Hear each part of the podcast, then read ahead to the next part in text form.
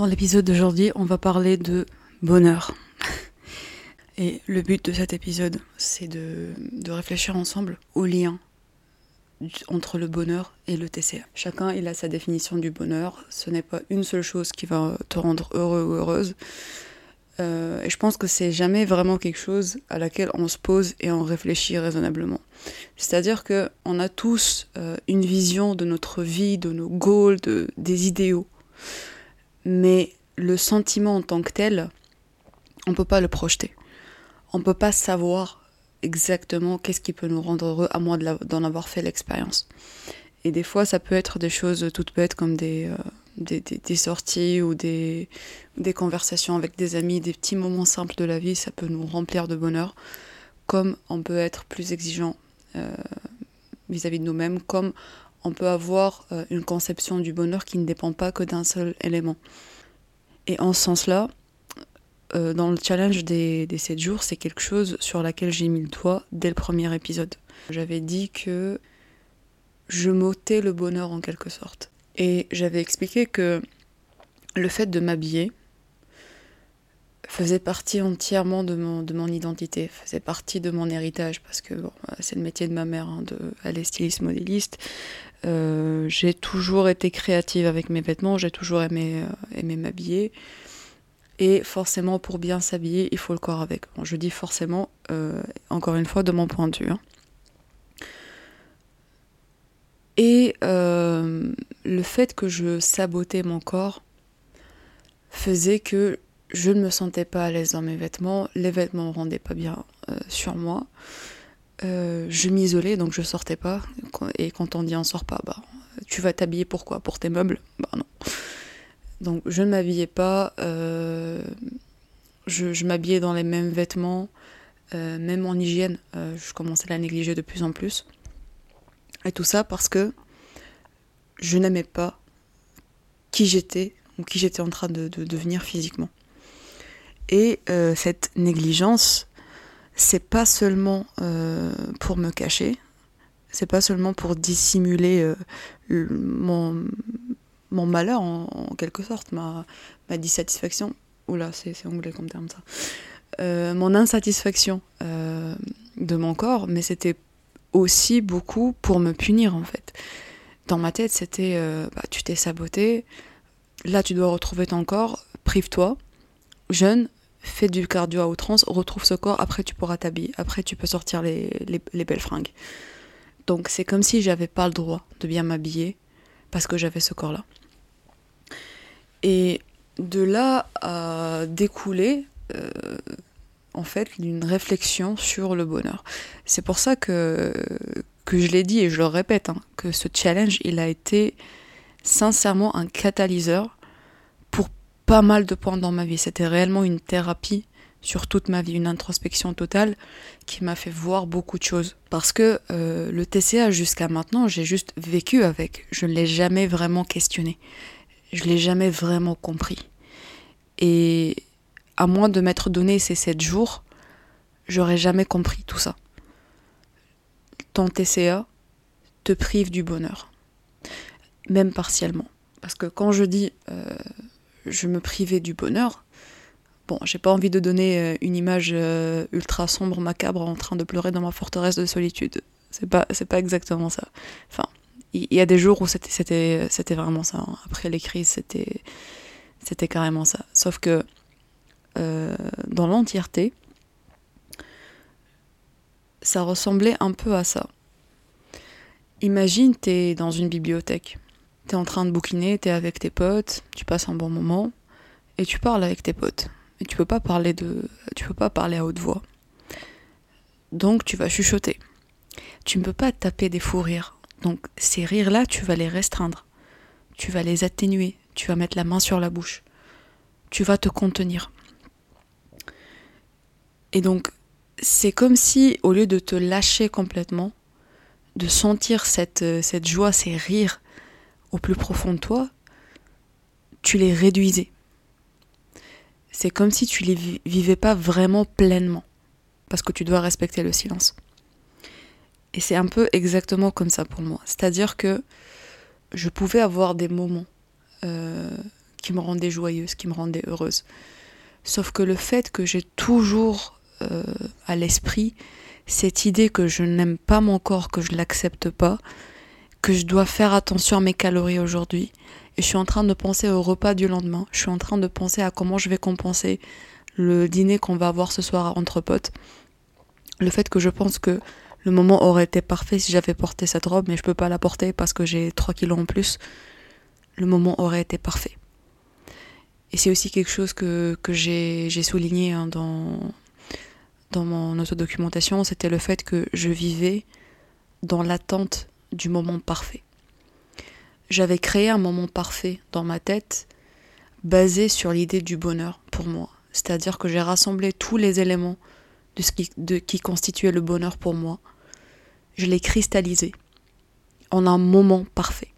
Donc j'ai sacrifié des années. Et si j'avais continué, j'aurais sacrifié une vie pour un moment, deux moments, trois moments.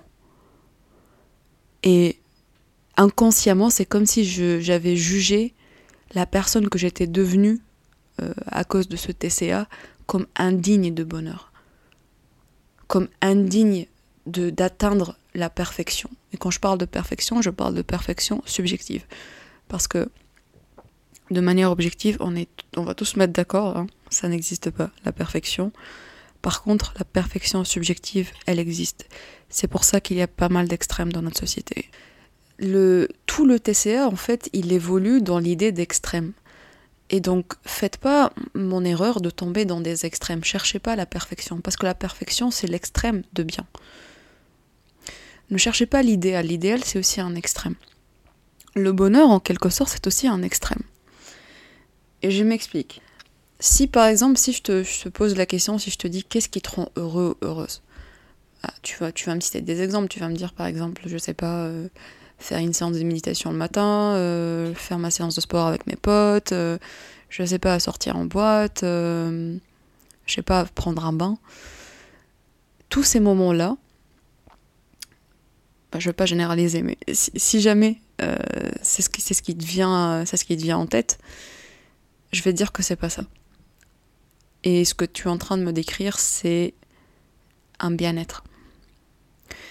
Ça ne veut pas dire que c'est pas important, ça ne veut pas dire que c'est moins important, au contraire, c'est le plus important parce que c'est un état qui est beaucoup plus constant que le bonheur. Le bonheur, il est souvent, vu que c'est un extrême, tu ne peux pas supporter euh, de vivre un extrême pour une période prolongée. Donc c'est toujours par fraction.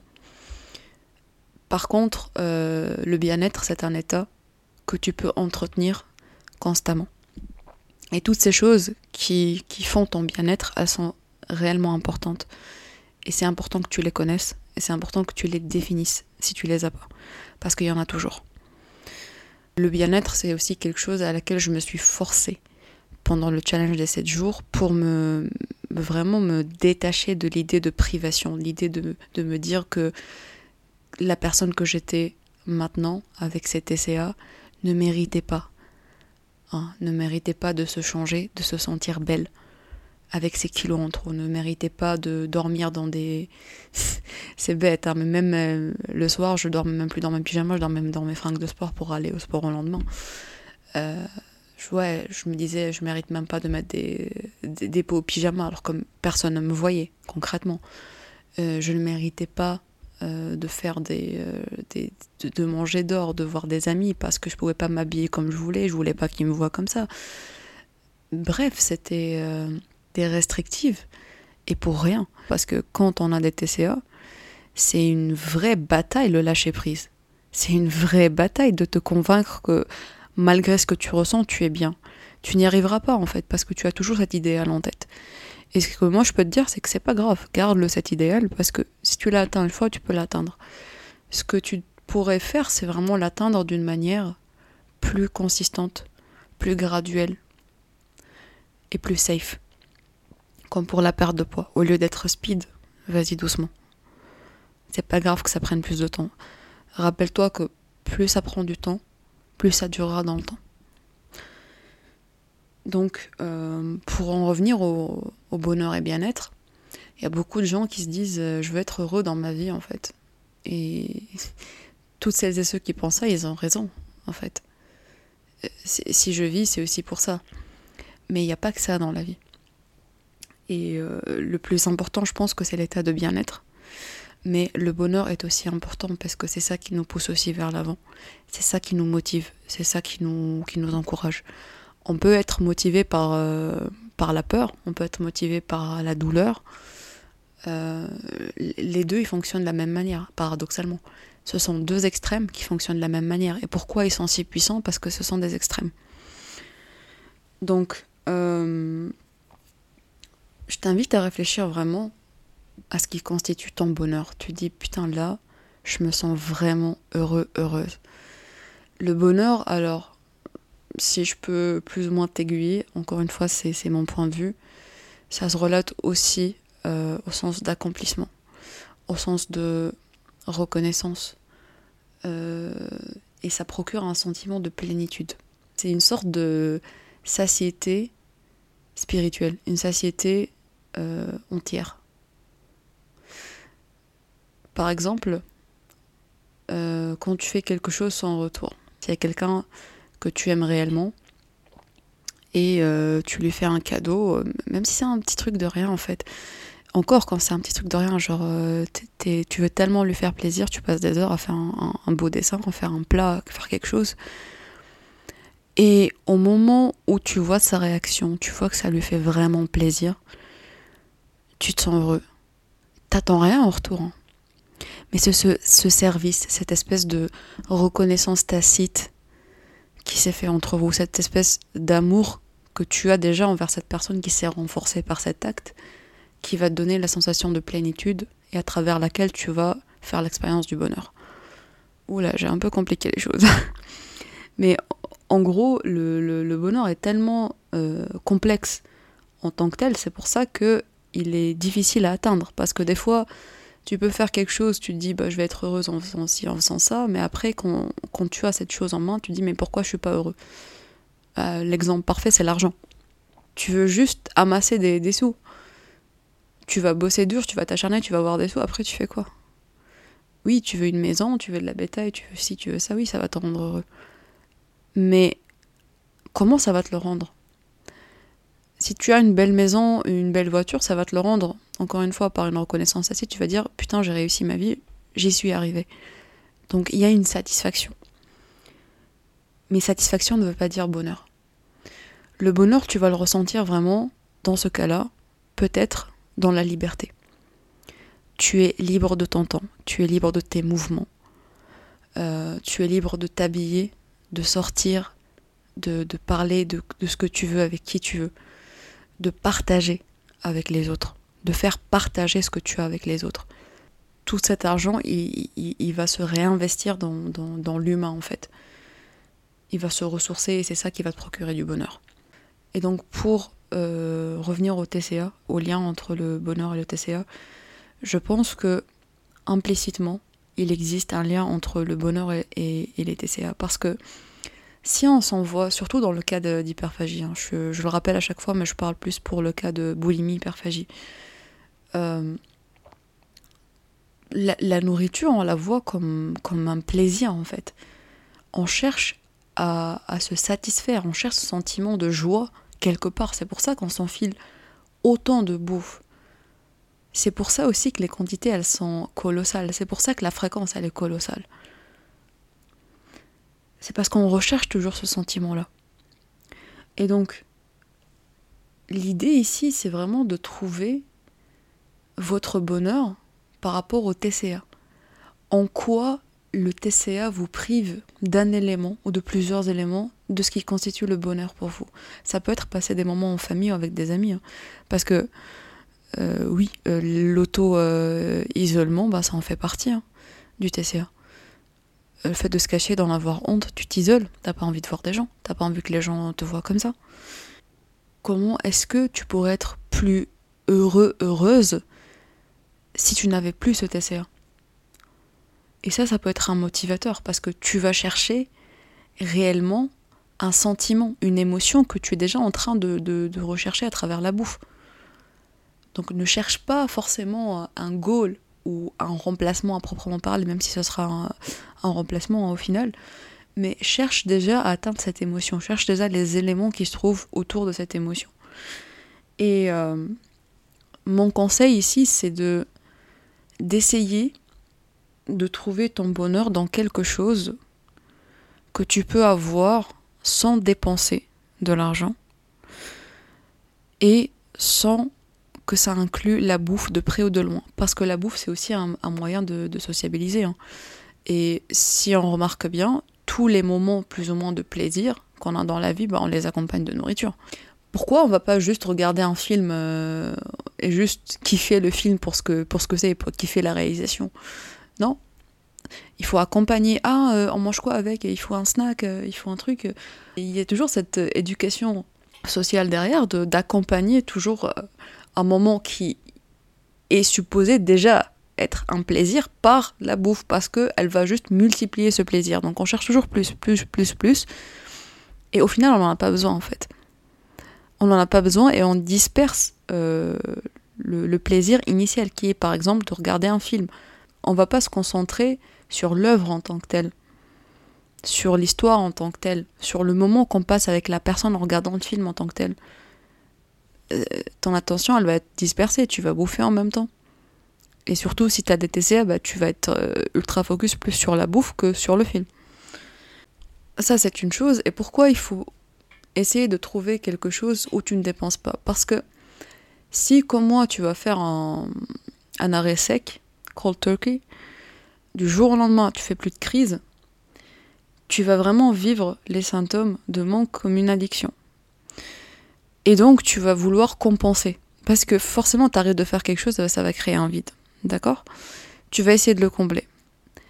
Moi, ce que ça m'a fait le premier jour, hein, mais vraiment dès le premier jour, j'avais envie de claquer mes sous. N'importe quoi. N'importe quoi. Parce que déjà, je claquais mes sous dans, entre guillemets, n'importe quoi. Des, quantités astronomiques de bouffe, alors que j'avais déjà ce qu'il fallait chez moi. C'est juste de la bouffe à mâcher, cracher, en fait. Et donc, euh, ça, allait euh, au shopping, euh, à des livres, bah, des, trucs qui, qui sont pas euh, nocifs hein, en tant que tel, on peut se faire plaisir, il n'y a pas de souci. Mais quand c'est compensatoire, il faut s'en rendre compte, il faut se dire, attends, là je suis en train de juste vouloir compenser ce vide parce que je fais plus de crise. Donc là, je me calme. Et là, je réfléchis à quelque chose qui peut me, me faire sentir bien qui peut me procurer du bonheur. Et c'est pas grave si c'est, c'est pas c'est pas le bonheur directement, hein. mais juste une sensation de bien-être. Quelque chose que je peux faire de mes mains. Et ça, c'est quelque chose que je pense être très très importante. C'est le fait de savoir si on est un consommateur du bonheur ou un producteur du bonheur. Et ce que j'ai réalisé euh, ces deux derniers mois, c'était que ceux qui goûtent vraiment au bonheur, ceux qui savourent vraiment le bonheur, sont les producteurs du bonheur. C'est pour ça que c'est toujours, c'est souvent euh, les gens successful, les gens euh, riches, euh, les modèles, les machins. Je dis pas qu'ils sont tous heureux, hein, loin de là, mais c'est des gens qui produisent quelque chose, qui apportent leur touche à la société, qui créent. J'aime pas le mot productivité, hein, j'en répugne, mais on, va dire création. Peu importe ce que c'est, hein peu importe. Je suis pas en train de dire euh, va créer une boutique Etsy, euh, fais-toi de la thune. C'est pas le but en fait. Si tu peux le faire euh, après, bah, pourquoi pas. Mais déjà initialement, crée quelque chose, produit du bonheur pour toi ou pour autrui. Et c'est ça qui va te rapporter du bonheur. C'est ouais, un, un retour sur investissement en fait. en gros, il y a une image de bonheur qu'on veut nous vendre partout, à travers quasiment tout le monde, hein, même, même tes parents, tes amis. Hein. L'idée d'une famille parfaite, d'une famille soudée, euh, d'une grande maison, euh, de beaucoup d'argent, tu vois un peu le schéma. L'idée d'un corps parfait aussi.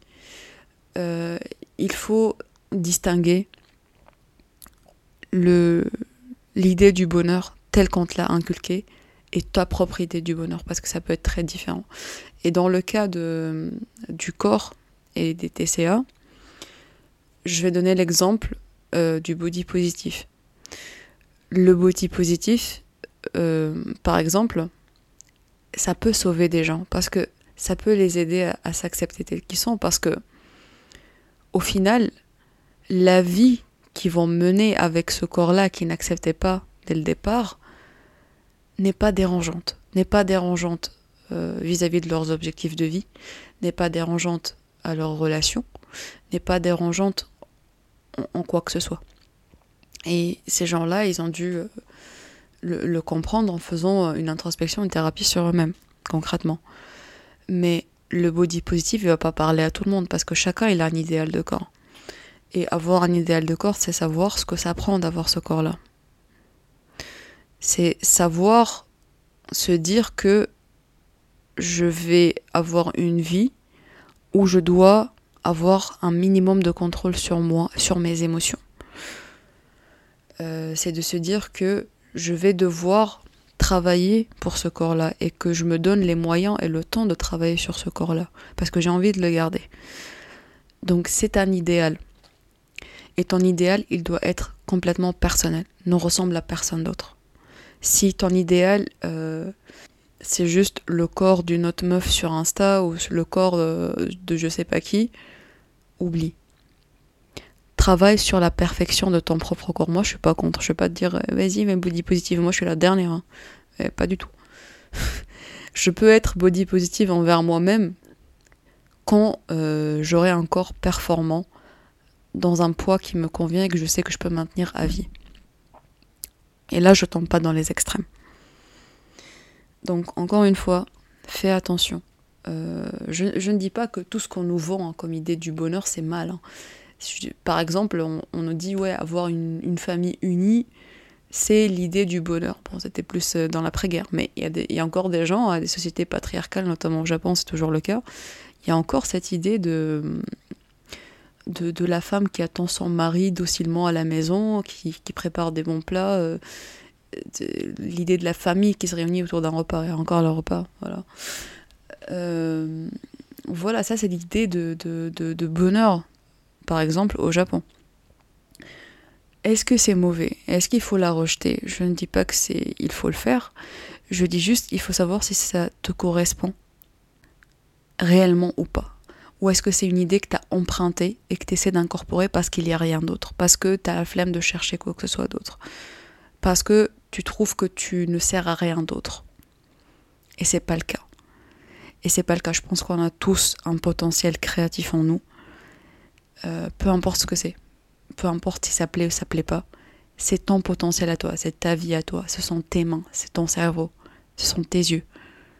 Et c'est une vision qui est digne d'être exporté, qui est digne d'être exploré. Donc, je m'arrête là pour cet épisode. Je te laisse avec euh, une question euh, qui va être, je l'espère, salvatrice pour toi parce que on part de l'idée de TCA, mais tu vois qu'au final, ça se lie à tellement de choses dans notre vie et ce sont des choses auxquelles on ne fait pas gaffe forcément on se rend pas compte de l'ampleur des dégâts, même si on la vit, même si on est vraiment dedans, même si on sait que ce TCA se travestit dans, plusieurs aspects de nos vies et que ça parasite nos pensées, ça parasite nos émotions. Mais ça fait aussi du bien, ça ouvre les yeux sur la conception de notre, notre propre vie, en fait, sur qui on est par rapport aux autres et qui on est par rapport à nous-mêmes. Et donc la question avec laquelle je vous laisse, pour aujourd'hui, ce serait est-ce que tu réalises que tu te prives de ta liberté en étant enchaîné à ce TCA et que c'est réellement l'élément le plus important du bonheur dont tu te prives, de manière directe ou indirecte. Je te laisse réfléchir sur ça. Je te souhaite bon courage, tu as tout mon soutien, tout mon amour, et on se retrouve au prochain épisode. Ciao